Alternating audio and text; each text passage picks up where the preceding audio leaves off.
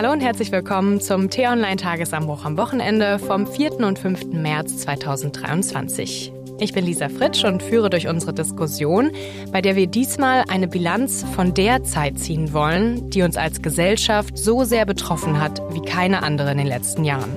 Die Corona-Pandemie. Erinnern Sie sich noch, vor genau drei Jahren, wo die ersten Büros ihre Mitarbeiter ins Homeoffice geschickt haben, die Kitas und Schulen dicht gemacht haben? Ja, wie sind wir durch diese Zeit gekommen? Welche Fehler sind passiert? Was haben wir gelernt? Und wie gut sind wir jetzt für die nächste Pandemie gewappnet? Um diese Fragen zu beantworten, begrüße ich einmal wie immer T-Online-Chefredakteur Florian Harms. Hallo, liebe Lisa. Und diesmal unsere politische Reporterin Annika Leister. Schön, Annika, dass du auch mal hier bei uns im Podcast bist. Hallo, freut mich sehr, hier zu sein. Ja, zum März jetzt diese Woche sind einige der letzten Corona-Regeln gefallen. Wer in Altersheim oder anderen Pflegeeinrichtungen wohnt oder arbeitet, muss jetzt keine Maske mehr tragen oder sich testen lassen. Nur noch eine Regel gibt es für Besucher von Arztpraxen, Krankenhäusern und Pflegeheimen. Die müssen noch bis Anfang April Masken tragen. Lass uns doch noch mal zurückblicken auf diese drei Jahre, die so vieles verändert haben, die uns so oft eingeschränkt haben und vor allem ja auch die Kleinsten in der Gesellschaft. Und darauf bezogen hat Gesundheitsminister Lauterbach jetzt auch Fehler eingestanden, wie er im ARD Morgenmagazin sagte. Wenn Betrug stattgefunden hat, Maskengeschäfte, die nicht in Ordnung gewesen sind, viel zu teure Tests und so etwas, das sind Dinge, die hätten nie passieren dürfen. Aber zum Beispiel war es im Nachhinein betrachtet ein Fehler, die Schulen äh, und die Kitas so lange geschlossen zu halten. Das war im Nachhinein ein Fehler. Auf der anderen Seite ist es so, damals wurde das aber von den Wissenschaftlern, die die Bundesregierung beraten haben, angeraten. Somit also war der Kenntnisstand einfach nicht gut genug. Ja, eigentlich spricht Lauterbach hier nur Fehler seines Vorgängers Jens Spahn an. Aber gab es da denn noch mehr Fehler, die gemacht wurden? Definitiv, und zwar eine ganze Menge. Im Moment ähm, sind viele Politiker auf ähm, dem Dreh, dass sie sehr oft einräumen, dass die Schulschließungen falsch waren, dass der Umgang mit Kindern und Jugendlichen falsch war, dass die hinten übergefallen sind. Das stimmt auch definitiv. Ähm, aber ähm, es gab eben noch viele andere Fehler, die passiert sind aus meiner Perspektive zum Beispiel definitiv ähm, Kommunikationsfehler, die auch Vertrauen erschüttert haben in der Gesellschaft, auch nachhaltig erschüttert haben, so dass sich eben auch ein Teil der Gesellschaft abgespalten hat. Gott sei Dank eine Minderheit. Das muss man immer dazu sagen, ganz klar eine Minderheit in dieser Gesellschaft. Ähm, aber da sind von Seiten der Politik definitiv Kommunikationsfehler passiert, die diese Entwicklung auch beschleunigt haben. Meinst du jetzt in ähm, Richtung Aufklärung über, den, über das Virus oder ähm, was ähm, genau mit Kommunikation und Politik meinst du? Ich meine auch Aufklärung. Ich glaube, da hätten alle besser funktionieren können in Angesicht dessen, dass es aber ein wirklich sehr neuartiges Virus war. Ähm, ist das zu verzeihen? Ich finde, es gab eine bewusste Fehlkommunikation zum Beispiel in Bezug auf die 2G, 3G-Regeln, die eingeführt wurden, mit denen ein Teil der Gesellschaft eben ausgeschlossen wurde aus dem öffentlichen Leben, ähm, auch in Bezug auf die einrichtungsbezogene Impfpflicht. Das waren Maßnahmen, die indirekten Impfdruck auswirken sollten auf Leute, die sich nicht impfen lassen wollten. Sie wurden aber öffentlich selten von der Politik so benannt. Sie wurden immer unter Schutzmaßnahmen für alle benannt. In Hintergründen hat man das total gerne eingeräumt. Ja, wir wollen den Impfdruck erhöhen. Ja, das ist jetzt notwendig. Ähm, Im Vordergrund in der Öffentlichkeit ist das aber total wenig passiert. Und ich finde, da hat man zum Beispiel den Zweiflern, den Skeptikern, den Kritikern einfach in die Hände hineingespielt und hat eben auch ähm, wirklich Vertrauen verloren, weil sich die Leute auf gut Deutsch gesagt verarscht gefühlt haben. Aber ist es da nicht zum Beispiel auch so gewesen, wie jetzt Karl Lauterbach gerade im Ton angesprochen hat, dass wir es einfach nicht besser gewusst haben zu diesem Punkt, wo halt 2G, 3G eingeführt wurde und wir einfach dachten, ja, dieses Virus grassiert so schlimm wie Delta immer weiter. Ne, da gab es ja Omikron noch gar nicht ähm, und sozusagen die Erleichterung wie hätte man anders reagieren können in diesen Zeiten? Ja, also das sollte man, glaube ich, immer dazu sagen. Aus der heutigen Warte können wir viele Fehler benennen. Heute sind wir klüger. Hinterher ist man immer klüger. In der damaligen Situation wusste man vieles nicht. Und umso wichtiger war es ja, auf die Fachleute zu hören. Wir erinnern uns, vorher wusste man nicht groß, was eigentlich ein Virologe macht. So schlagartig waren Virologen die Stars, die uns erklärt haben, was jetzt zu tun ist. Nur ein Prinzip der Wissenschaft ist es ja auch, sich permanent zu hinterfragen und permanent zu verbessern. Und das ist, glaube ich, nicht gut genug erklärt worden. Nicht nur durch die Wissenschaftler, sondern vor allem auch durch die Politiker, die mit hohem Druck dann die Wissenschaft befragt haben, was sollen wir tun? Dann haben sie Antworten bekommen, die zum damaligen Zeitpunkt, und es war ja noch zu Beginn der Pandemie, auch wahrscheinlich angeraten gewesen sind. Und dann haben sie das als Rüstzeug genommen und haben gesagt, so damit gehen wir jetzt durch die Pandemie. Und als sich dann weitere Erkenntnisse angeschlossen haben, kam die Politik aber nicht in den Modus, der eigentlich erforderlich gewesen wäre, sich selbst zu korrigieren. Und zu sagen, ja, das, was wir vor einem Monat gesagt haben, stimmt jetzt leider nicht mehr. Wir erinnern uns an Frau Merkel, die ursprünglich mal gesagt hatte, ja, diese Masken sind vielleicht sogar eher schädlich, ja, diese Virenlappen, die man sich vors Gesicht hängt. Natürlich waren die Masken ganz, ganz wichtig. Ja, und das ist jetzt nur ein kleines plakatives Beispiel. Das heißt, da tat sich die Politik einfach schwer, in den richtigen Modus zu kommen. Und zur ganzen Wahrheit gehört, dass wir uns alle natürlich auch schwer taten. Ja, also auch wir Journalisten. Absolut. Also das würde ich auch 100%ig unterschreiben. Es war einfach sowohl in der Politik als auch in den Redaktionsräumen absolute Madness angesagt. Es war ein Ausnahmezustand. Es sind so viele Dinge geschehen. Es mussten einmal aus der Wissenschaft so viele Dinge transportiert und umgesetzt werden, verstanden werden zu dem neuen Virus. Es mussten auf der anderen Seite von der Politik so wahnsinnig schnell wie noch nie vorher so viele Entscheidungen getroffen worden. Und da sind eben auf allen Ebenen und da sind auf allen Ebenen alle Menschen überfordert gewesen. Und ich denke, das kann auch, wenn jeder ehrlich zu sich selbst ist, auch jeder Bürger für sich selbst unterschreiben. Das ist ja sogar psychologisch zu erklären. Wenn man mit einer riesengroßen Gefahr konfrontiert ist, dann ist man erstmal ganz bei sich, igelt sich ein. Ja, also kann man sich vorstellen wie, wie in der Steppe. Ja, stellt euch vor, ein Löwe stünde vor euch. Was würdet ihr machen? Würdet ihr euch für eure Umgebung interessieren? Gucken, dass alle jetzt irgendwie sich dazu verhalten? Bestimmt nicht. Ihr guckt dem Löwen in die Augen und überlegt euch, was kann ich jetzt tun, damit ich nicht gefressen werde? Und ähnlich ist es mit uns in der Corona-Pandemie gewesen, auch in der Politik. Ich habe das fast schon also mit Händen spüren können. Die haben sich eingeigelt. Auch die damalige Bundesregierung rund um Frau Merkel hat sich eingeigelt, so einen Mini-Krisenstab gebildet, insbesondere mit ihrem damaligen Kanzleramtsminister Helge Braun. Und die hatten dann gesagt, okay, wir müssen jetzt dieses Land durch die Krise führen. Wir holen uns irgendwie ein, zwei Berater, wie zum Beispiel den Virologen Drosten, der sagt uns, was zu tun ist, und dann gehen wir da durch. So, das Ganze in einer Situation, wo alle permanent nach Antworten verlangt haben, haben, wo die Medien auch Alarm mitgemacht haben, ein Stück weit, sicherlich auch in Teilen korrekt. Und ja, wo wir vor allem aber auch in einem föderalistischen System unterwegs gewesen wären. Das gehört ja auch zur Wahrheit dazu. Anders als in einem präsidentiellen System, wo wie in Frankreich Macron einfach als Präsident gesagt hat, so ab morgen gilt Folgendes, mussten hier halt erstmal alle 16 Bundesländer abgeholt werden. Und das war Teil unseres spezifischen Problems in Deutschland, dass diese ganzen Ministerpräsidentenkonferenzen echt ausgeartet sind. Ja, das finde ich auch. Und das würde ich tatsächlich aus meiner persönlichen Perspektive auch nochmal als ein Fehler mit reinnehmen, dass man die Ministerpräsidentenkonferenzen zu lange hat laufen lassen. Es war ein Hebel, um sehr schnell reagieren zu können in der absoluten Krise. Das ist nachvollziehbar, dass man sehr, sehr schnell reagieren wollte.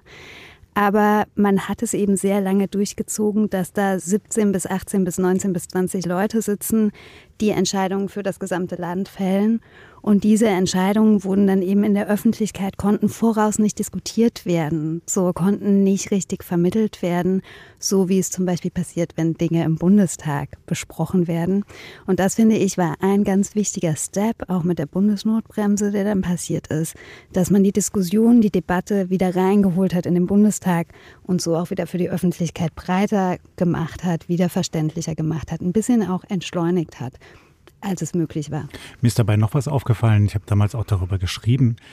da sind ja wirklich auch ähm, Fehlentscheidungen getroffen worden. Wir erinnern uns an die berühmte Osterruhe von Frau Merkel, die sie dann selber kassiert hat und sich entschuldigt hat dafür. Und wir haben damals alle gesagt, na gut, hätte man auch vorher wissen können. Naja, also man muss schon mit einem gewissen Langmut auch sagen, auch eine Bundeskanzlerin ist nicht allwissend. Aber eine Bundeskanzlerin hat natürlich die Möglichkeiten und die Macht, sich Rat zu organisieren in einem ganz anderen Maßstab als wir jetzt vielleicht in den Redaktionen. Und was ich damals vermisst habe, und da stehe ich bis heute zu, ist, dass man eben nicht die gesamte Expertise der ganzen Gesellschaft in so einer prekären Notlage abgerufen hat oder zumindest versucht hat, sie abzurufen. Also zum Thema Logistik ist echt viel schiefgegangen. Ja, also wir haben lang darauf gewartet, dass die Tests dann überall verfügbar waren. Wir haben lang darauf gewartet, dass die Masken überall verteilt werden, dass die Klassenzimmer irgendwelche Luftfilter bekommen und, und, und. Naja, es gibt in Deutschland ganz schön viele extrem gute Logistiker. Ne? Also wir haben führende Unternehmen hier auf der Schiene, auf den Straßen, in den Fabriken, die sich mit nichts anderem als Logistik beschäftigen. Die sind weltweit top. Warum hat man nicht ein paar von diesen Managern einfach gefragt und an Bord geholt? Das ist nur ein Beispiel unter mehreren. Und man hat auf den Ratschlag von zwei, drei Virologen gehört. Die hat man aber auch selektiv ausgewählt. Ja, und auf den Ratschlag von anderen wiederum nicht. Aber man hat nicht die geballte Kompetenz dieses Landes an einen Tisch geholt. Nochmal zu deinem Punkt mit den Ministerpräsidentenkonferenzen, Annika. Du meintest, dass die zu lang geführt wurden. Meinst du jetzt generell ähm, zu lang, dass sie zu oft, also von der Länge der Pandemie oder eine Konferenz zu lange? Nein, nein, dass sie, dass sie, dass sie eigentlich das Gremium waren, das alle Entscheidungen getroffen hat in dieser Pandemie und zwar über einen zu langen Zeitraum in der Pandemie. Ah, okay. Mhm. Und wir haben ja auch schon über die Medien jetzt gesprochen, da sind auch Fehler passiert. Ähm, wir haben ja auch einige Hörerzuschriften bekommen, dass ähm, wir irgendwie zu radikal, zu übertrieben berichtet haben. Ähm, Florian, kannst du noch mal erklären, was steckt dahinter? Wie blickst du jetzt auf ähm, diese Meinungen? Hatten die vielleicht sogar recht jetzt im Nachhinein? Ich glaube, da muss man differenzieren. Es gab einige sehr harsche Kritiken, die uns vorgeworfen haben, wir seien Staatsbüttel, wir seien Extremisten, wir seien Merkel-Jünger und so. Da würde ich sagen, das ist Kokolores. Ne? Wir haben als Medium in dieser Krise wirklich große Anstrengungen unternommen, um unsere vielen Millionen Leserinnen und Leser jederzeit zu informieren. Und das war hart auch für diese Redaktion.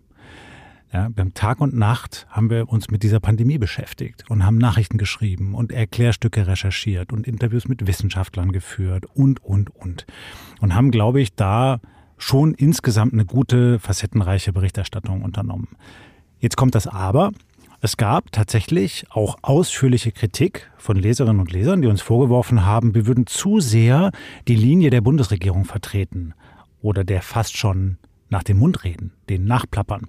Und da würde ich aus heutiger Sicht sagen, ja, das konnte zum Teil so erscheinen, aber nicht, weil wir uns jetzt als Untergebene der Bundesregierung fühlen als Journalisten, sondern weil wir natürlich auch immer einen gewissen Informationsstand hatten und weil das eben in diesem Land so organisiert gewesen ist, dass die Informationen ganz häufig in so einem kleinen Kreis erstmal geteilt wurden. Also was kommt denn jetzt an nächsten Lockdown-Maßnahmen? Ne? Und was sagt ein Virologe wie Drosten dazu? Dann ist das erstmal ganz häufig in diesem kleinen Kreis in der Bundesregierung geblieben. Wir haben versucht, das zu bekommen. Dann haben wir das gehabt, konnten das berichten, konnten es kommentieren und dann wiederum äh, hinterfragen. Deshalb wirkte das häufig so, als wären wir zu nah dran an der Bundesregierung. Noch ein größeres Aber. Man konnte zeitweise den Eindruck gewinnen, dass auch in den Medien der Wert der Freiheit, der individuellen Freiheit, vielleicht nicht so hoch gewichtet wurde wie der Wert des Gesundheitsschutzes. Und da würde ich aus heutiger Sicht schon sagen, ja, den Eindruck konnte man manchmal auch bei uns gewinnen. Also, dass wir zum Beispiel, auch ich in meinem Tagesanbruch kommentiert habe, naja, wenn man jetzt an zu vielen Stellen im öffentlichen Leben zulässt, dass Menschen sich zu nah begegnen, dann ist da ja ein Risiko bei. Ja, also auch zum Beispiel, wenn Menschen ungeimpft sind, dass man sich dann ansteckt, jemand anderen wiederum ansteckt und der stirbt dann. Ist ein Risiko. Aber es ist natürlich zugleich ein Risiko für viele Menschen, wenn sie ihre Berufsfreiheit nicht mehr ausüben können. Wir sehen heute, welche gravierenden Folgen das gehabt hat. Zum Beispiel im Schaustellergewerbe, im Kulturbetrieb, die leiden da bis heute drunter. Oder, weil du es gerade angesprochen hast, Lisa, die Kinder. Also viele Kinder waren über Monate isoliert oder immer nur zu Hause. Das waren echt gravierende Schäden. Und das ist ein hoher Wert dieser individuellen Freiheit, dieser sozialen Freiheit. Der ist zum Teil vielleicht nicht gut genug beachtet worden, auch von uns. Wir haben jetzt schon auf viele Fehler geschaut. Ähm, jetzt aber trotzdem nochmal die große Frage, wie würdet ihr sagen, sind wir durch diese Pandemie gekommen, Deutschland? Ihr könnt auch gerne zum Beispiel internationale Vergleiche ziehen. Es gab ja auch Länder, wo die Tests immer noch nach zwei Jahren knapp waren. Ne? Also, und auch ähm, entwickelte Länder.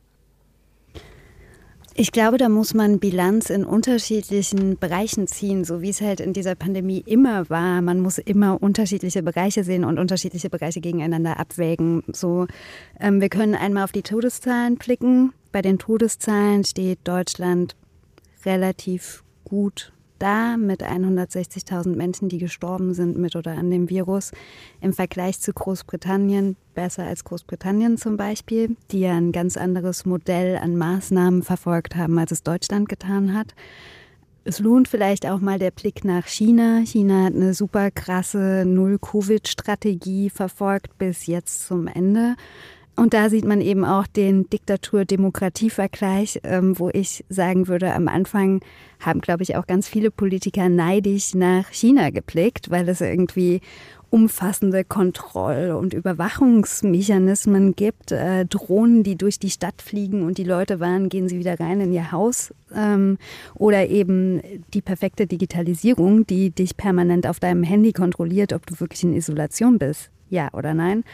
Und ich glaube, dass sich das jetzt gerade zum Ende der Pandemie ganz stark geändert hat, weil in China sind die Leute demonstrieren gegangen. In China hatten die Leute gerade jetzt zum Ende keine Lust mehr auf diese massiven Einschränkungen. Und ähm, das ist bei uns einfach sehr viel besser gelaufen, weil wir eben einen offenen Diskurs hatten, weil wir eine Entwicklung hatten, weil wir eine Debatte hatten. Und da ist die Demokratie dann unterm Strich am Ende der Pandemie, finde ich, sehr, sehr, sehr im Vorteil. Ja, Demokratien sind lernfähig. Also das, was wir hier gerade machen, dass wir kritisch hinterfragen, wie wir berichtet haben, wie die Politik gewesen ist während Corona, wäre doch in China in der Form undenkbar. Ja, da kannst du nicht die Regierungslinie offen kritisieren und dann hören sich das Zehntausende Hörerinnen und Hörer an. Das geht nicht. Und da muss man dann schon sagen, okay, das ist unser Vorteil in einer freien Gesellschaft. Und zugleich boah, kann man halt auch manchmal wirklich ins Grübeln kommen, wenn man dann sieht, wie schnell aber so ein Wissen auch wieder verloren geht. Also sind wir denn jetzt besser aufgestellt für die nächste Pandemie? Äh, ich ahne nein.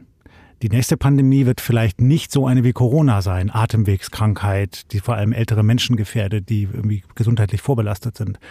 Was könnte denn die nächste sein? Ja, einfach mal eine Idee. Durch den Klimawandel wird es überall wärmer. Es verbreiten sich Tierarten an anderen Orten. Es könnte ja sein, dass ein Malaria-Erreger hier nach Deutschland kommt, sich massenhaft verbreitet und uns überall in die Haut piekt und wir kriegen alle Malaria. Was machen wir denn dann? Gehen wir dann nicht mehr raus, weil da überall Mücken sind, die uns mit Malaria infizieren oder was? Haben wir dann die richtigen Strukturen im Gesundheitswesen, schnelle Entscheidungen in der Regierung, mit den Ländern abgestimmt, wissenschaftliche Expertise, die Schulen sind einbezogen und, und, und? Ne, haben wir nicht. Also so viel haben wir dann leider halt doch nicht gelernt. Ich würde noch ergänzen, also ich stimme total zu und ich würde noch ergänzen, wir haben halt auch durch die Corona-Pandemie nochmal neue Probleme dazu bekommen, die ich nicht sofort unter dem Bereich Fehler verorten würde. Aber der Fachkräftemangel im Pflegebereich, im medizinischen Bereich ist weiter angestiegen durch die extreme Belastung, die dort stattfand, zum Teil vielleicht auch durch die einrichtungsbezogene Impfpflicht. Aber das sind das ist ein Problem, vor dem wir definitiv stehen, falls eine neue Pandemie kommen sollte. Wir sind da massiv unterversorgt eigentlich. Wir haben außerdem das Problem, eines der größten Probleme, das wir auch hier in der Redaktion immer und immer wieder hatten, mangelnde Datenlage. Wir hatten eine ganz schlechte Datenlage in Deutschland. Da sind andere Länder in Großbritannien so viel besser aufgestellt. Uns fehlen Studien, uns fehlen groß angelegte Studien, uns fehlen Gesundheitsämter, die alle einfach mal mit demselben System arbeiten. Ja, wir standen hier, wir, also ich war in Gesundheitsämtern, da haben die mit dem Fax gearbeitet. So ja, das war deutscher Standard. Und das hat sich bis heute immer noch nicht geändert. Die Gesundheitsämter arbeiten immer noch mit unterschiedlichen Systemen. Wenn jetzt die nächste Pandemie kommt, werden wir wieder dasselbe Problem der Datenlage von Anfang an haben. Und das ist ein ganz massives Problem, weil man das Problem dann von Anfang an gar nicht richtig einschätzen kann. Aber würdet ihr es wirklich so radikal sagen, dass wir fast gar nichts gelernt haben? Naja, wir haben zumindest alle gelernt oder viele von uns gelernt, dass sich unser Leben schlagartig verändern kann. Ich erinnere mich noch, Lisa, ich war damals, als das alles losging, im Skiurlaub und fuhr zurück und da standen dann die Schilder neben der Autobahn bei der Wiedereinreise nach Deutschland. Lockdown, begeben Sie sofort nach Hause, gehen Sie nicht über los. Ja? So. Und dann war der Lockdown. Und das ist natürlich etwas, das macht was mit uns. So, da merken wir, okay, das Leben und wie wir es alles kennen, kann sich schlagartig verändern von heute auf morgen. Und wir leben ja jetzt in einer Welt, in der wir permanent mit Krisen konfrontiert sind. Nach Corona dachten wir, okay, jetzt geht's langsam wieder in geordnete Bahnen. Zack, kam der Krieg mit all seinen Folgen. Energiekrise, Inflation, Flüchtlinge und so weiter. Wir sehen am Horizont schon, dass die Klimakrise noch viel brutaler zuschlagen wird. Das ist die nächste Krise, die uns überwältigt. So, und geben wir eigentlich die richtigen Antworten dafür? Im Anschluss an das, Annika, was du gerade sagtest, müsste man doch vielleicht so eine Art Priorisierung vornehmen. Was sind die zwei, drei Dinge, die dieser Staat jederzeit, egal was passiert, immer gewährleisten muss? Und da muss ja natürlich der Gesundheitsschutz und der Katastrophenschutz ganz oben mit dazugehören. Und ich stimme dir zu. Nicht nur, dass Krankenhäuser und Arztpraxen nicht gut genug ausgestattet sind, dass da überall Personal fehlt. Auch der Katastrophenschutz, die ganze Übermittlung von Warnungen ist noch nicht ansatzweise so organisiert, wie wir das könnten in einem hochentwickelten Industrieland.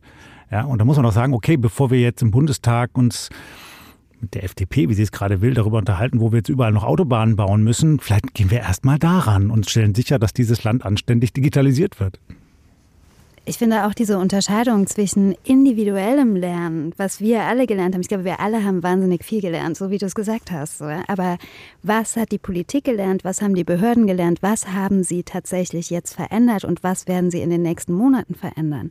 Die sind halt mit der nächsten Krise beschäftigt und ziehen gerade nicht die Konsequenzen, die man ziehen sollte jetzt, wo ein bisschen Luft wieder ist nach dieser ganzen Pandemie. Während der Zeit kannst du jeden Politiker, hättest du jeden Politiker fragen können, hat gesagt, wir haben keine Zeit, wir haben keine Zeit, um irgendwas zu machen, wir müssen hier, wir müssen hier irgendwie die größte Krise aller Zeiten managen. So, ja. Und es stimmt. Aber dieses Aufholen dessen, was alles nicht gemacht werden konnte, aber aufgefallen ist, das sehe ich nicht in dem Maße, wie es notwendig wäre. Aber ich würde ja schon sagen, wenn wir jetzt sozusagen, nehmen wir mal dein Beispiel, Florian, Malaria, irgendeine Mückeninvasion, Pandemie kommt, grundsätzlich von der Organisation, wie gehen wir an Regeln ran, ähm, Maskenbeschaffung, Testbeschaffung, Testzentren aufbauen, da sind wir doch schon ein bisschen besser geworden. Also oder wir hatten ja auch irgendwann in der Politik es so erreicht, dass man diesen Regelkatalog hatte und dann ähm, strengere Regeln, weniger strenge Regeln. Da war man ja auch dann irgendwann schon so gewöhnt dran und man wusste schon fast, was jetzt bald wieder beschlossen wird. Aber es hat doch ganz schön lang gedauert, ne? Und es hat auch ganz schön lang gedauert, bis man irgendwann auf die Idee kam, den Cheflogistiker der Bundeswehr vielleicht mal zur Rate zu ziehen und ihm ein kleines Büro im Kanzleramt zu geben, weil der nämlich echt ganz gut organisieren kann. Ja, das hat Frau Merkel nicht hingekriegt. Das muss, da musste erst der neue Bundeskanzler Scholz kommen, um mal diese Idee endlich umzusetzen. Also ja, wir haben sicherlich vieles gelernt, aber wir sind auch an vielen Stellen echt ganz schön blauäugig unterwegs und auch beratungsresistent unterwegs in diesem Land. Wir haben ein riesen Know-how, wir haben super Möglichkeiten. Wir haben eigentlich eine tolle Gesundheitsversorgung, eigentlich auf dem Papier. Ja. Wir müssen halt gewährleisten, dass sie funktioniert und dass der Beruf einer Pflegerin oder eines Arzthelfers das wirklich attraktiv ist. So. Und dafür wird zu wenig getan, weil das kann man nicht allein nur den Praxen oder den Krankenhäusern überlassen. Wenn das der Markt regelt, dann wird er immer danach gehen, okay, möglichst hohe Marge zu möglichst niedrigen Kosten. Ist es das, was wir wollen? Ich glaube nicht.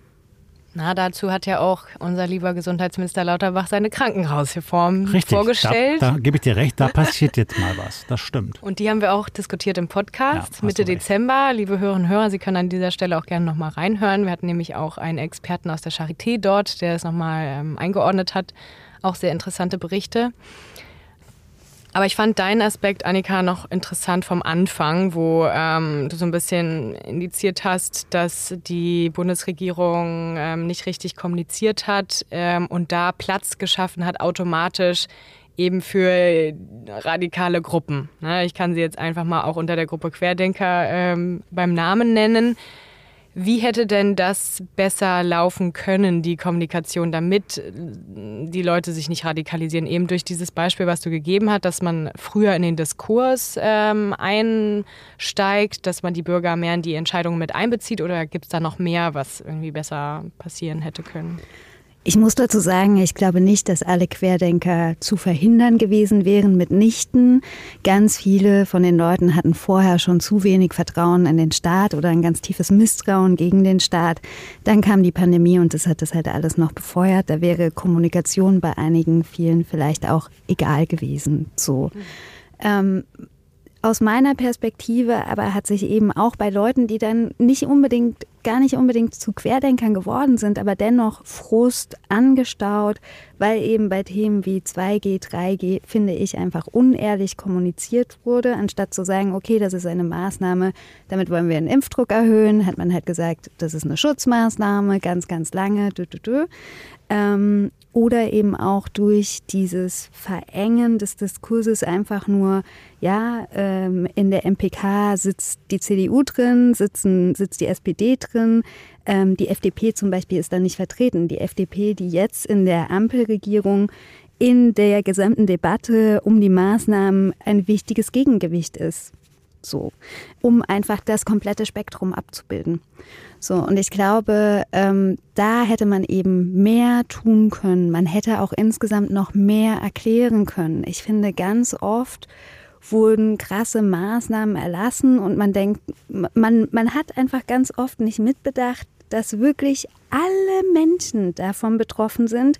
Und darunter sind auch Leute, die keine Zeit haben, die vielleicht nicht den Intellekt haben, um diese Maßnahme in zwei Sätzen zu begreifen und was sie bedeutet. So, ähm, die einfach zu viel zu tun haben, die noch massiv mehr Belastung hatten in der Krise. Also das, es wurde, finde ich, ähm, ja, eben oft zu wenig erklärt, die Leute zu wenig mitgenommen. Ich weiß nicht, ob sich dadurch Querdenker effektiv hätten verhindern lassen. Ich glaube aber, dass auch das Frustrationspotenzial insgesamt in der Bevölkerung dadurch sehr viel niedriger geworden wäre.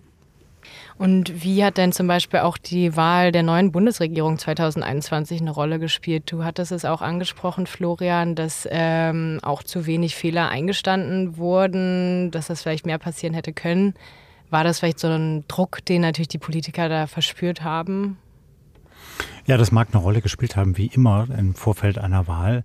Ich hatte allerdings den Eindruck, dass Frau Merkel schon nach wie vor viel Rückenwind gehabt hat. Hätte sie sich zur Wiederwahl gestellt, wäre es gut möglich gewesen, dass sie wieder gewählt worden wäre. Noch ein weiteres Mal. Also sie hat einfach ein hohes Vertrauen genossen in großen Teilen der Bevölkerung. In anderen überhaupt nicht. Da sieht man sie extrem kritisch. Aber bei zumindest einer äh, Mehrheit innerhalb der Koalition, die sie dann gehen konnte, schon.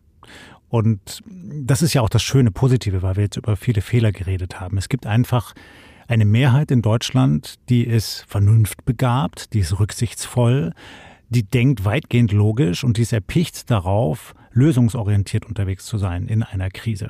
Und nicht alles immer nur auf das eigene Wohl zu geben, sondern auch mal zu gucken, was kann ich denn für andere tun. Und es gab ja auch ganz viel Solidarität während Corona. Also wir erinnern uns nochmal an die Anfangszeit, als Menschen einander, ja, dann angerufen haben mit Videokonferenzen oder als sie sich gegenseitig Essen vor die Türen gestellt haben, wenn jemand in Quarantäne gewesen ist und, und, und. Das ist auch alles Teil unseres Landes gewesen und das ist auch nicht selbstverständlich, wenn wir international mal schauen, wie andere Länder mit so einer Krise umgegangen sind. Ja, ich finde es schön, dass du da nochmal so eine Differenzierung machst, weil wir können natürlich nicht sagen, was haben wir alle gelernt. Ähm, man kann es natürlich nicht immer auf alle beziehen. Ne? Man fährt jetzt auch öfter noch Bus und Bahn und ich denke mir immer so, na, wir haben schon gelernt, ähm, verantwortungsvoller zu sein. Wenn ich jetzt eine Erkältung habe, dann nehme ich die Maske auch mit und trage sie, weil man weiß ja nie, vielleicht sitzt jemand immunschwaches in dem Bus und den könnte das halt echt erwischen, meine Erkältungsviren. Könnte ich denn aus euch noch jeweils einen Punkt rauskitzeln, was wir doch Positives mitnehmen, jetzt zum Ende, um nicht zu negativ abzuschließen? Also ich glaube, für mich ist es ähm, im Bereich Diskurs tatsächlich, dass ich hoffe, dass wir alle gelernt haben, dass alle Menschen Fehler machen, Politiker, Journalisten, Bürger und dass wir das auch für die zukünftigen Krisen, die uns vielleicht auch wieder überfordern werden, dass wir das im Hinterkopf behalten und dass sich der Diskurs nicht zwangsweise so verhärtet, wie es zeitweise eben passiert ist. Und ich habe ein Gefühl, wenn ich auf die aktuellen Diskussionen rund um den Ukraine-Krieg gucke, um die Friedensbewegten, dann habe ich das Gefühl, dass es tatsächlich schon besser geworden ist und dass der Diskurs auch offener gehalten wird. Ja, bei mir hat es dazu geführt, und das habe ich auch bei vielen anderen beobachtet, dass so eine Krise ja auch einem offenbaren kann, was wirklich wichtig ist im Leben. Also mal aus meinem persönlichen Erleben geschildert. In der Zeit vor Corona war ich wohl das, was man einen Workaholic nennen würde. Also permanent unterwegs. Ich wusste morgens zum Teil nicht, wo ich gerade bin, wenn ich aufgewacht bin, weil ich schon wieder in einer anderen Stadt war. Immer nur mit Arbeit beschäftigt und eigentlich fast schon in so einem Tunnel. Und dann kam die brutale Bremse, so, zu Hause sein, Lockdown. Und dann bin ich runtergekommen und arbeite immer noch sehr, sehr viel.